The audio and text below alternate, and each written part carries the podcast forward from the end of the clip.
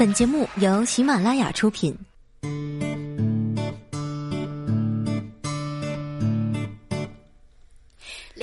Hello，现场的朋友，大家好，这里是喜马拉雅出品的《非常六加七》，我是哈利波特大家七，谢谢。因为回东北了嘛，这个录音设备有点简陋啊，希望大家体谅一下，我尽量不把我爸打呼噜的声音录进来啊。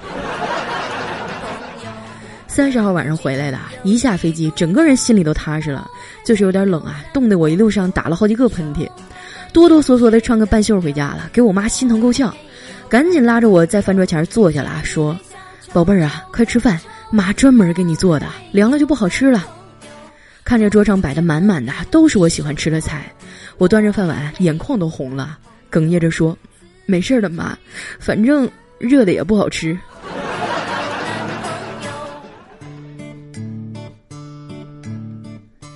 吃完饭啊，我老妈像献宝似的拿出来一堆新衣服让我试。我一看，一件带猫耳朵的大红色外套，一条屁股上带俩骷髅头的大裤裆裤子，一件镶满了彩钻的卡通上衣，还有一条全是窟窿的牛仔裤。我哭丧着脸说：“妈，我都这么大了，这么穿不合适吧？”我妈说：“你要相信妈的品味呀，妈能坑你吗？”说完啊，又递给我一条红色的裤腰带。不管长多大呀，在妈妈眼里我都是小孩儿。我小的时候呢，特别淘气，没少让她操心，成天跟在一帮臭小子屁股后面爬墙上树，闹得鸡飞狗跳的。我还记得当年看《射雕英雄传》啊，我们几个熊孩子呢，想学电视上做叫花鸡，就合伙啊把隔壁胖婶家的鸡给偷了，直接和点稀泥啊，用泥巴糊上了，埋在土里，在上面点火烧了半个小时啊。后来把土扒开以后啊，只见一只鸡浑身冒着热气儿就跑了。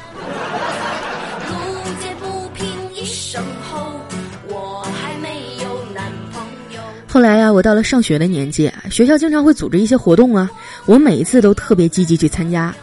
有一次哈，班主任跟我们说，明天不上课了，大家带上干粮，跟我一起去野外体验生活。哎，当时给我们激动坏了。第二天，大家就纷纷换上了自己最漂亮的衣服，带着精心准备的零食。然后呢，老师领着我们去他家地里掰了一天的苞米。雄上土地走以前我很叛逆啊，不听话，经常跟我妈对着干，有时候吵架吵得特别凶啊，还会说一些很伤人的话。其实说完，我自己心里都很后悔，但是呢，又爱面子啊，不肯低头认错。每次吵完架，常常都是我妈来哄我，主动跟我说：“哎呀，不吵了，不吵了，你想咋样就咋样吧，毕竟是我有错在先，把你生成这个样子呀，是我不对。”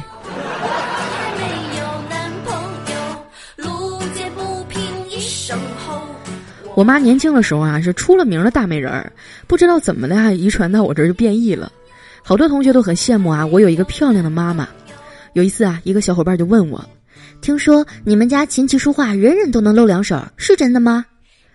我说：“琴棋书画都会，那有点夸张啊。不过呢，我家倒的确每个人都有特长。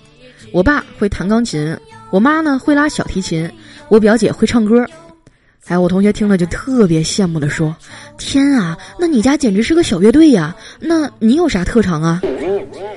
我说：“我的特长是能忍。”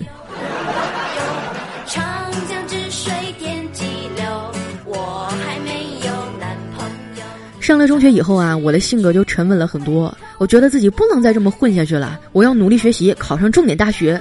可是学着学着啊，我就发现，上帝不仅为我关上了英语的窗啊。还顺便带上了数学的门，塞上了物理的排水口，还堵死了化学的下水道，就连语文的狗洞啊，都给我拿水泥砌上了，也真是麻烦上帝了。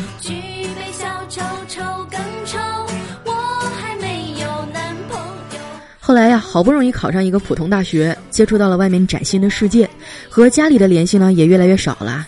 说来惭愧啊，每次给我妈打电话，基本上都是没钱了。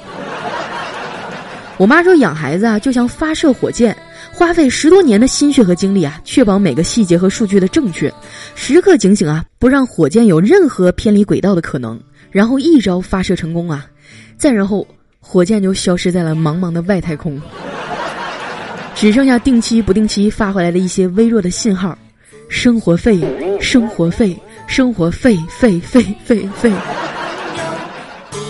春水向东，我还没有男朋友。不当家不知柴米贵，不养儿不知父母恩呐。我到工作以后啊，才渐渐明白挣钱多不容易。爸妈这些年啊，是如何节衣缩食供我念完的大学。以前我买什么东西都是脑子一热，花钱大手大脚的。现在也学会精打细算了。后来啊，我终于摸清自己的生理周期了。在我手头紧的时候啊，我就会感觉无助和寂寞；在我手头有点闲钱的时候呢，我就会特别的浪。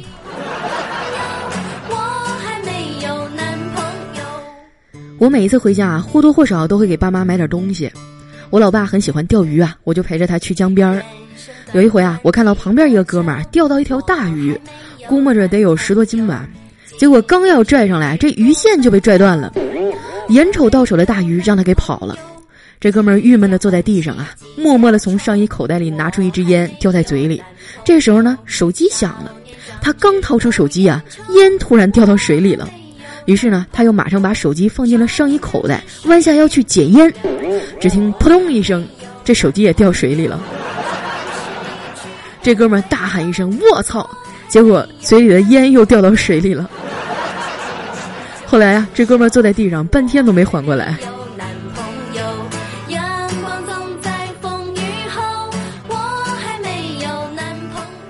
我一直啊都特别想带爸妈出去走走。可是好不容易等到了十一长假，却发现外面人山人海，寸步难行啊！只能每天在朋友圈里啊看看各地的美景了。现在生存压力这么大，很多的年轻人呢都在月光族的窘境里挣扎。每个月那点工资啊，除了房租和生活费，几乎就不剩啥了，哪还有钱去旅游啊？所以啊，作为一个有责任、有社会担当的正能量主播，我在这儿呢，为大家无偿免费的推荐一条性价比极高的十一精品旅游路线，只要几百块钱啊，就可以游遍周边，而且还是出境游。具体的行程是这样的啊：九月三十号下午到宁波租条渔船出发，费用几百块，然后傍晚的时候啊，到达钓鱼岛海域，借着夜色登岛，插上国旗，这样啊。约两分钟以后呢，就会被日海保厅连夜押回东京啊，吃住在东京，游历东京风光。十月一号上午呢，就会有新闻见报，外交部会发表声明，钓鱼岛自古以来就是中国的，对日方的行为严厉的谴责、谴责再谴责，要求日本无条件放人。这样呢，折腾到一号晚上啊，最终迫于压力，日方同意遣送到第三方香港，当晚乘专机到达香港啊，欣赏维多利亚港夜景。二号上午八点呢，外交部会发传真，要求上午办好一切过境手续，随香港商贸团直飞北京。下午啊，在飞机上就能看到万里长城了。二号晚上呢，在北京住好、吃好、喝好。三号上午被带到外交部，在那里呢会受到批评教育啊，并且写下保证书，保证以后再也不去钓鱼岛了。三号下午啊，专人陪同乘专机返回出发地，没准呢还能受到市政府领导亲自的接见。接下来啊，乘专车回到温馨的家。一整趟下来啊，日本、香港、北京四日三晚自由行，绝对全网最低价，童叟无欺。不用谢我啊，请叫我雷锋。开个玩笑啊，你们可千万别这么做呀。从毕业参加工作以后啊，旅游对我来说就是个奢望了。像我们这种工作强度和压力啊，能不加班好好睡两天就已经很满足了。这两天回家睡得特别踏实。昨天晚上做了一个很长很长的梦，还梦见了阿拉丁神灯，啊，给我高兴坏了。灯神对我说：“朋友，说出你的愿望吧。”于是我果断地说：“我的愿望啊，就是国庆节不加班。”然后灯神看了看我啊，转身走了。我说：“哎，你别走啊，你还没实现我的愿望呢。”结果灯神回头看了我一眼，说：“我也没说要实现你的愿望啊。”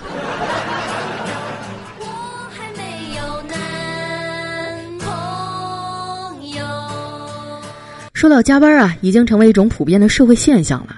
有谁敢说自己从来不加班啊？老板用这种变态的方式哈来考验我们的能力和忠诚。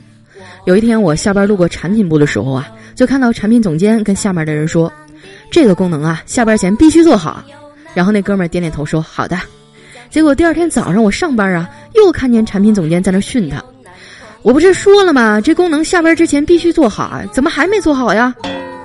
然后那哥们儿特别委屈的说：“领导，我我还没下班呢。”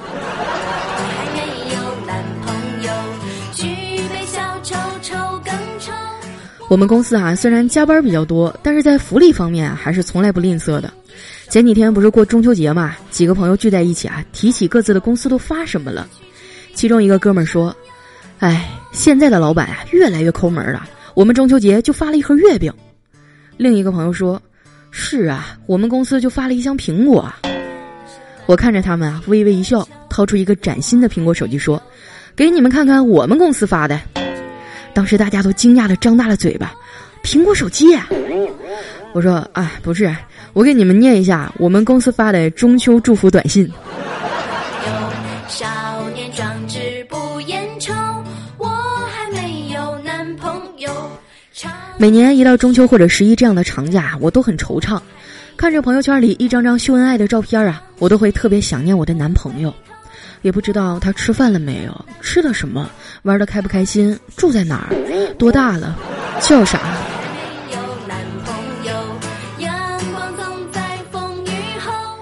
在我们办公室啊，只有调调找到了女朋友，哎大家心里都很不平衡啊。小黑就在那儿偷着嘀咕：“哎，你说他这样的都能找着女朋友，他女朋友一定是瞎。”当时刚好就被我听到了，我说：“小黑啊，这就是你的不对了，你怎么能这么说话呢？”真正的瞎子找男朋友啊，会先摸摸脸，啊圆脸，然后呢再摸摸眼睛，啊小眼睛，再摸摸腿，哈大粗腿，然后再抱一抱，啊是个胖子呀，然后呢就跟你拜拜了。所以啊，他女朋友一定不是瞎，而是傻。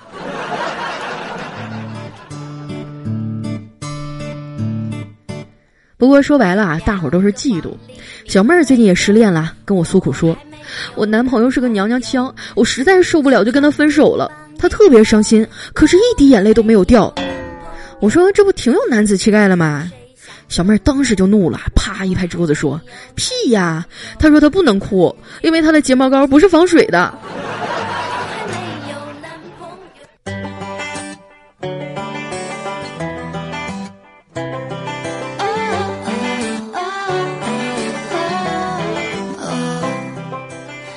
一段音乐，欢迎回来，这里是佳期在苞米地里为你录制的一档节目。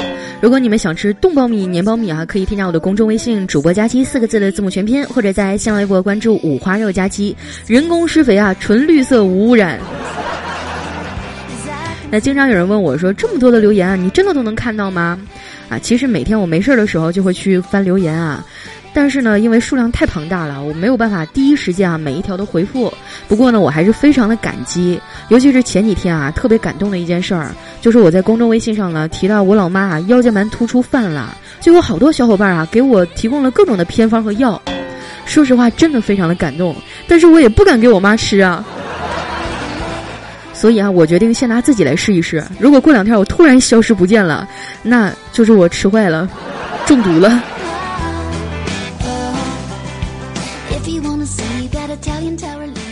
接下来时间呢，关注一下我们上期节目的留言哈。首先，这位朋友叫爱桃，他说有人问我还是怎么长得那么黑呢？我就笑了，一白遮三丑，你白是为了遮丑，我又不丑。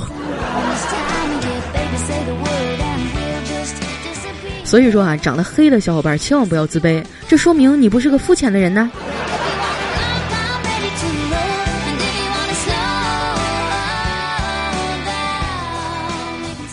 下一位小伙伴呢叫面朝大海，春暖花开啊。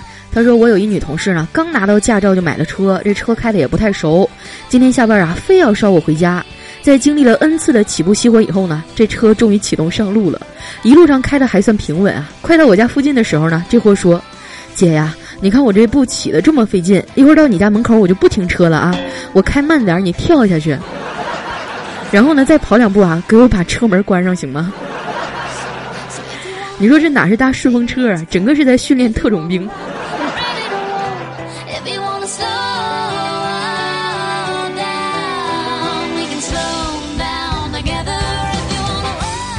下一位朋友呢叫活着为了吃饭，他说有一天啊，肖鑫就看到小妹儿穿着一件带有女厕所标志的衣服，哎，突发灵感，就穿了一件带有马桶的衣服，我就特别纳闷啊，问他啥意思呀？肖鑫羞涩的说。马桶的意思就是男女都能上啊！瞅把我们小心憋的，都已经不挑性别了。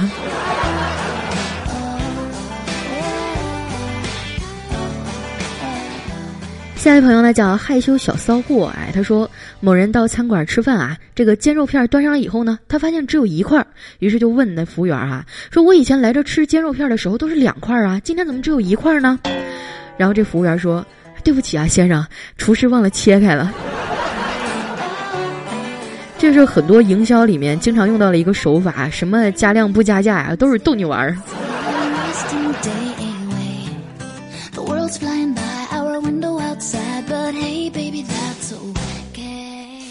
来看一下我们的下位好朋友啊，他的名字叫小光良。他说：“我有一哥们儿哈，肚子疼憋得慌啊，看到一个厕所就冲了进去，然后放了一个巨长的屁呀。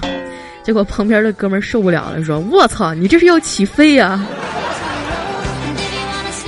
这算什么呀？你是没见过大场面吧？你见过轰炸机吗？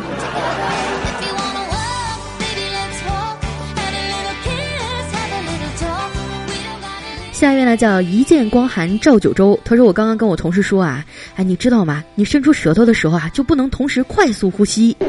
然后他试了试啊，好像明白了些什么。不说了，只有我十分钟了。啊，你们玩的真 low。”就这个哈，就我上小学的时候就玩过。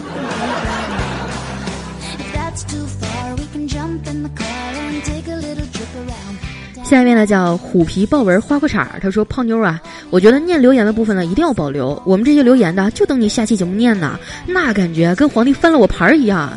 皇上，今天晚上你要临幸奴家呀？让我想起宋小宝那段啊。”皇上后宫佳丽三千，独宠我一人。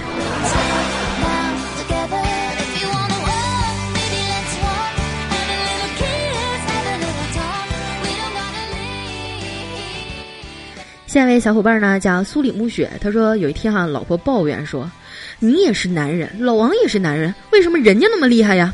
这老公说：“咋的？我就不厉害吗？”老婆说：“那人家有车有房有事业，你有啥呀？”老公说：“我咋没有啊？这自行车不是车呀，这租房不是房啊，我收垃圾卖废品不是事业呀？”滚！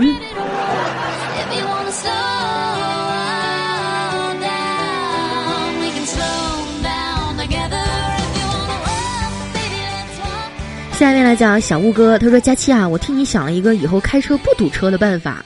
你买一个大喇叭哈，等哪堵车呢，你就拿起喇叭喊‘让开让开啊，我们刑警执行公务’。如果他们不为所动啊，你就大叫‘我们车上有炸弹’。哎，你说我是不是太机智了？啊，你这个方法轻易不敢试啊，因为我觉得牢房里的饭不太好吃。”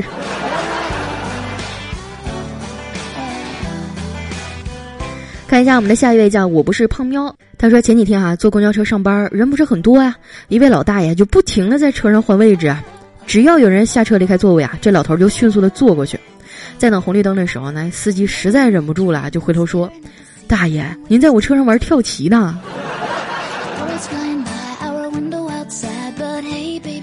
下一位呢叫不能说的秘密，他说：“大爷佳期啊，佳期你别改版，我就特别喜欢听你讲峰回路转的段子，每次都是猜不到结局，我很喜欢你这个风格呀。还有亲爱的佳期小胖妞，节日快乐！啊，谢谢我们的秘密啊，也就只有你猜不到结局吧。现在我的听众智力已经越来越高了，这让我压力非常的大。”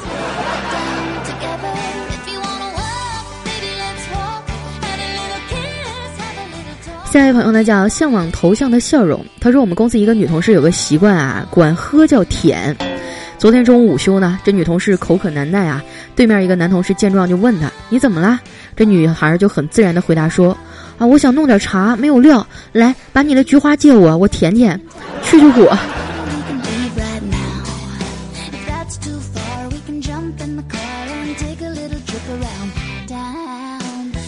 下一位朋友呢叫健健，他说我早上路过医院的停车场啊，遇到一对夫妻，这女的怀孕了，一下车就哇哇的吐啊，这男的有点木讷哈，就站在一旁看着。这女的对男的说：“你快给我拍拍呀！”这男的一听啊，立马拿出手机，咔嚓咔嚓拍了两张。哎呀妈呀，我也是醉了。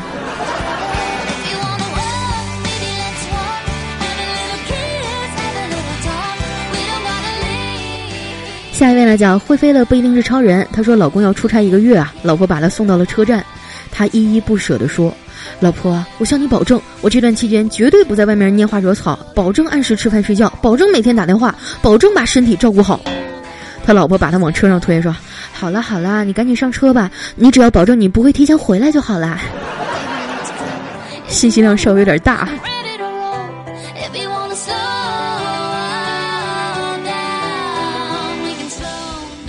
下一位小伙伴呢叫为你而流浪，他说有一个猥琐大叔啊冲进了银行，就问柜员：“你这玻璃是防弹的吗？”那柜员说：“可以。”然后大叔说：“可以防炸弹吗？”然后呢就从包里拿出两个大小王贴在了玻璃上，说：“王炸。”这柜员啊愣了五秒钟啊，弱弱的说：“要要要不起。”然后呢这大叔就很开心的走了。哎，这大叔是从北山来的吧？说到北山，你们可能不知道啊，北山是我们这边精神病院的代称。我想问一下大家哈，在你们当地对于精神病院有没有什么其他的称呼？比如说，在你跟小伙伴们调侃啊，在开玩笑的时候会怎么说啊？管那个地方叫什么？可以留在我们今天的节目下方哟。好了，今天留言就先到这里了。这里是喜马拉雅出品的《肥肠六加七》，我是你们的好朋友佳期。喜欢我的朋友呢，不要忘了添加我的公众微信，搜索“主播佳期”四个字的字母全拼，或者在新浪微博艾特五花肉佳期，把你们发现最好玩的、最享受的话来发送给我。那同时呢，也祝大家在十一节日里啊，能够玩的开心愉快。我们下期节目再见，拜拜。